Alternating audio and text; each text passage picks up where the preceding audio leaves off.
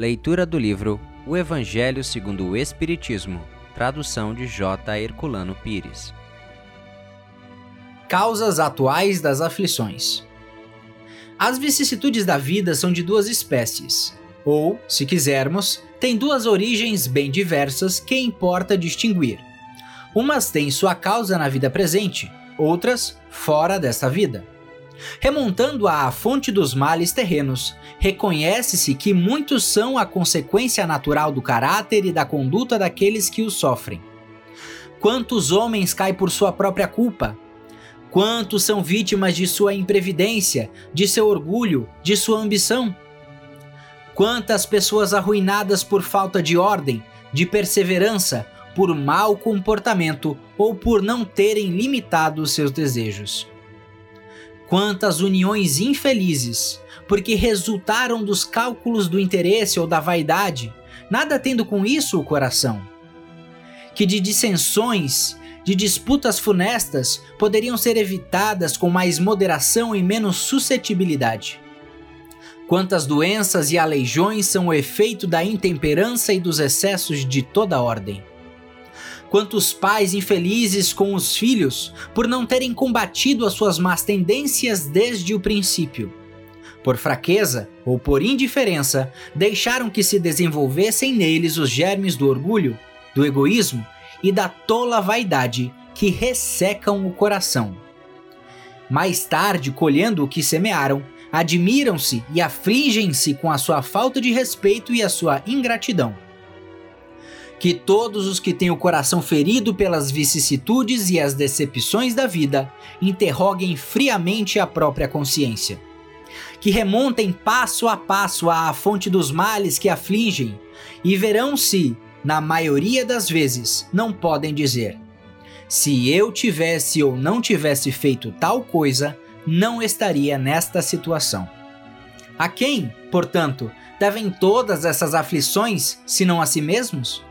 O homem é, assim, num grande número de casos, o autor de seus próprios infortúnios.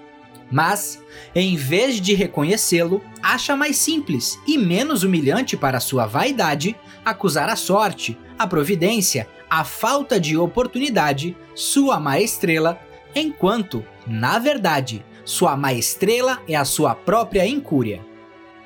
Os males dessa espécie constituem, seguramente, um número considerável das vicissitudes da vida. O homem os evitará quando trabalhar para o seu adiantamento moral e intelectual. A lei humana alcança certas faltas e as pune.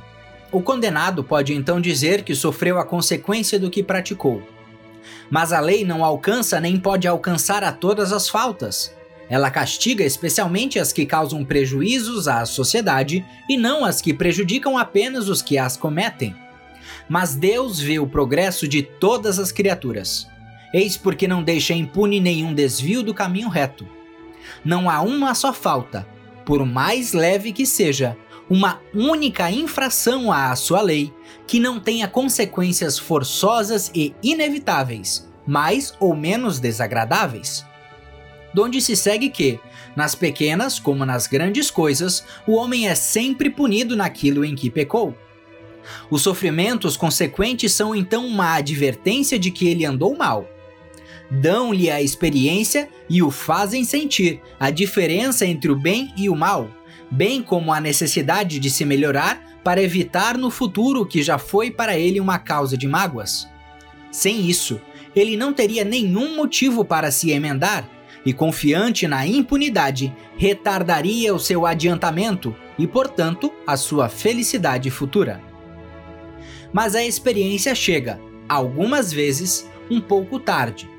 E quando a vida já foi desperdiçada e perturbada, gastas as forças e o mal é irremediável, então o homem se surpreende a dizer: Se no começo da vida eu soubesse o que hoje sei, quantas faltas teria evitado?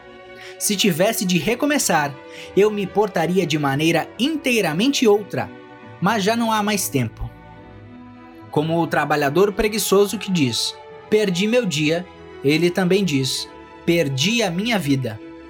Mas, Assim como para o trabalhador o sol nasce no dia seguinte, começa uma nova jornada em que pode recuperar o tempo perdido, para ele também brilhará o sol de uma vida nova, após a noite do túmulo, e na qual poderá aproveitar a experiência do passado e em execução suas boas resoluções para o futuro.